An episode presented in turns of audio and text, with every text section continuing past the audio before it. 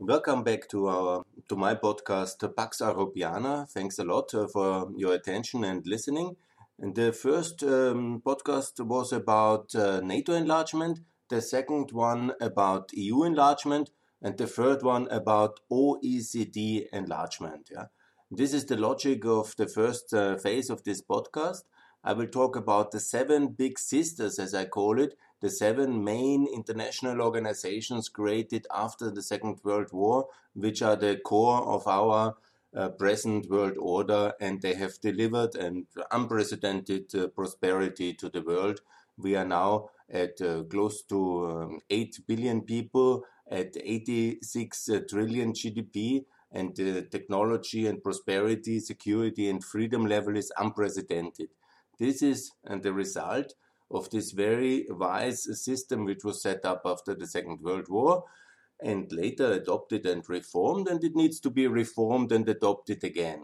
And one central organization is the OECD, the Organization for Economic Cooperation and Development. It's somehow now in recent years perceived as the union of industrialized um, countries. This is a little bit of a misnomer, and it's also not really very correct.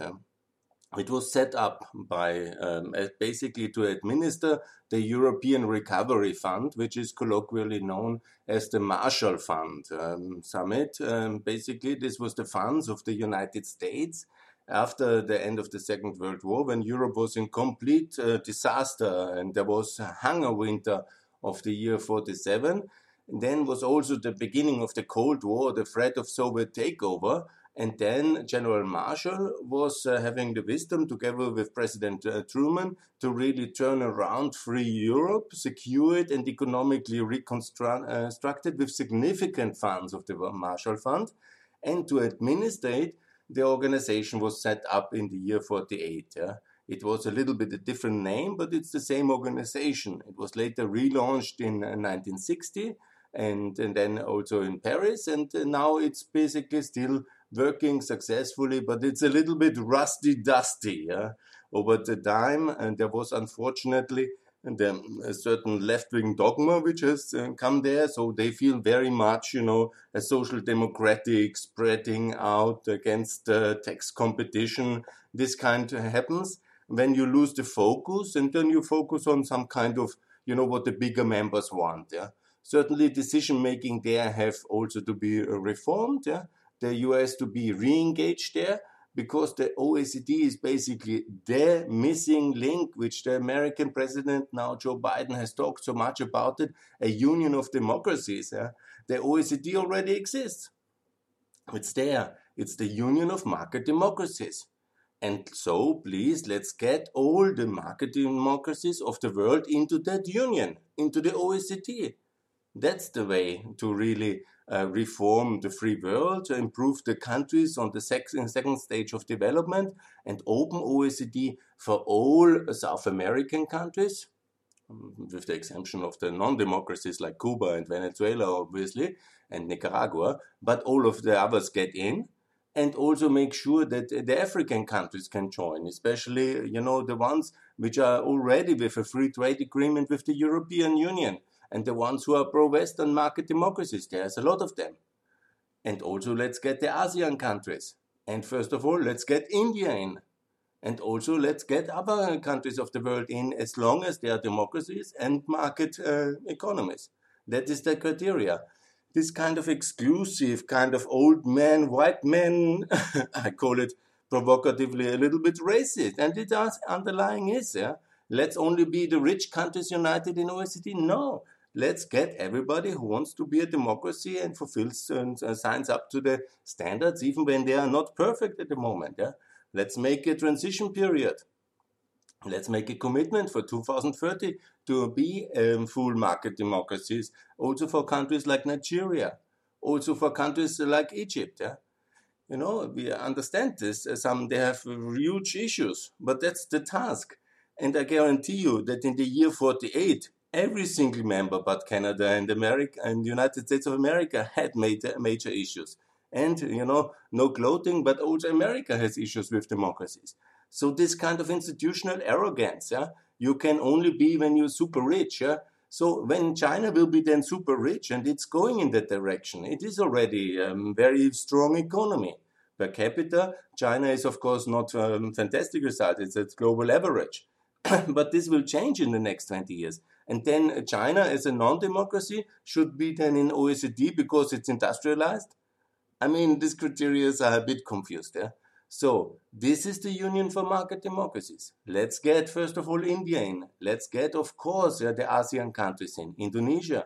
Let's really make sure the OECD is developing very strongly as the Union of Democracy. Let's make a big summit and let's speed up the accession criteria. For example, for Brazil and for Argentina, still not in. The last 10 years was very sleepy period we even have uh, some EU member countries which are not member of the OECD.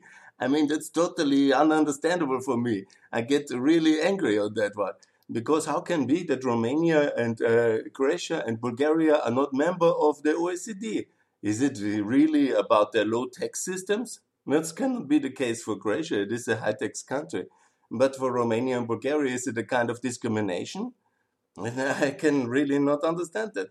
Cyprus is as well not in. Yeah? So really get going. And that is ununderstandable.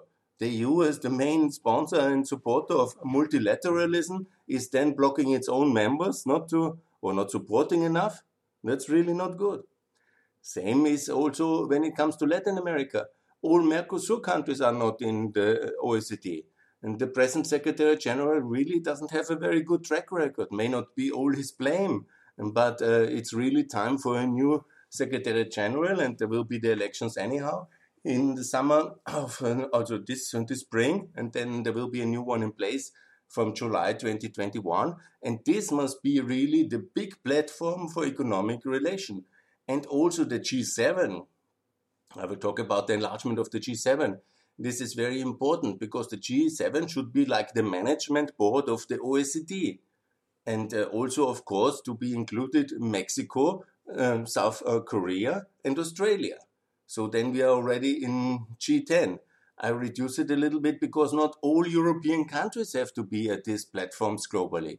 We are one economic union. We are one political union. How come, you know, there was uh, normally always uh, too many Europeans there? You know, it's not good. We have a commission president, we pay him or her in that case, a council president, they represent us. No need for a German or um, a French president uh, hanging out at G7. This is not the situation. They don't speak for Austrians. They don't speak for um, Polish. Yeah, and this is not good.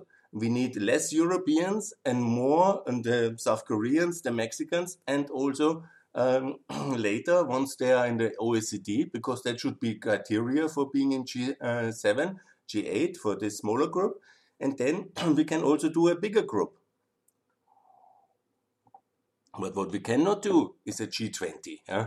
A G20 is really outrageous. A G20 should be like a, the General Assembly of the OECD, in a sense, yeah, where get all the um, members uh, together and make a big summit, a big jamboree, but please not with hostile Russia. What's the next? You want to invite Iran or North Korea? I mean, I'm a little bit, you know, understanding, you know, to invite uh, Saudi Arabia. That's a special case, yeah. But under certain circumstances, yeah, if they leave OPEC, yeah, because that can be a specific offer we make to the OPEC members if they leave the OPEC because it's a dangerous cartel which is hurting consumers in the poor and in the rich world, and it should be ended. Yeah, there is no case for it. It has uh, created havoc in the world. Should be ended. So make them an offer, even when they are not complete democracies, if they're ready to reform, like Saudi Arabia, no doubt is, with all the problems we know. But then let's make them an offer, come to the clean, get into OECD, have a 10 year transition period, but leave OPEC.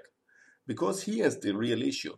We have OPEC, we have BRICS, we have all these um, Eurasian unions, these are all the competitors. We have to have a strategic uh, approach to make sure there is no BRICS anymore in the 2020s. There is no OPEC anymore in the 2020s. There is no Shanghai Cooperation, and there is also no uh, no this um, Eurasian Union. These are all uh, our opponents. We have to be very clear on that one. Huh? And the tool for getting this done is OECD. So that's really very important. I have also advocated for reforming OECD, talking more about the real topics that matter, from infrastructure to energy to climate, and um, enlarge the topic of the OECD very much. Yeah? Anti-corruption, uh, anti-collusion, competition regulation. And this is basically not an economic integration, not a trade integration project globally, but a good governance project globally, a market and democracy uh, project globally. This must be the OECD. There's over 20 topics identified from infrastructure, competition, I mentioned already, privatization, very useful, and also, of course, anti corruption, and all these major topics uh, from agriculture. There's already, the OECD is already doing a lot but really at the most important topics, enlarge it, deepen it, and also relocate it. Paris is a wonderful city, there is no doubt, but a little bit it's um, dominated by this French protectionist uh, thinking, which has basically lost us the United Kingdom, and uh, we will not uh, be successful with uh, French protectionism of the old times. Yeah, so we have to relocate the OECD from Paris and to bring it to Brussels, to the European capital. This is very important. I have, um, I will later talk about the details of all this institutional um, turnaround, which I am also location changes. But this is very important, and I will, I will outline that in the second step. But why Brussels? Because it's our European capital. Here, the world wants to meet and to be. And this should be also the OECD should be the outreach platform for our partners in the free world to meet. Yeah. So the best is really to have that in Brussels and to attach also a reasonable and really working parliamentarian supervision to the OECD. There is already a parliamentarian network, but similar like NATO has a parliamentarian assembly, that the same can be done for OECD. And this is really good, and they can meet in Brussels. So we are not going into a world parliament. Don't worry. Don't get excited. We're not getting into the union for democracies or something, but we're getting into the union of market democracies. And this is already there. And this is the inheritance and legacy of uh, General Marshall. And I call on President uh, Biden and the European leaders to really, they were just assembling in Paris for the, uh, for the anniversary 60 years. They have basically then celebrated the change of the OECD uh, in 1960. Um, and they didn't really celebrate uh, the 48 uh, predecessor organization. That's also not the right perspective in my view, but nevertheless they celebrated it. But let's celebrate it by enlargement and by relocating it to our European capital in Brussels.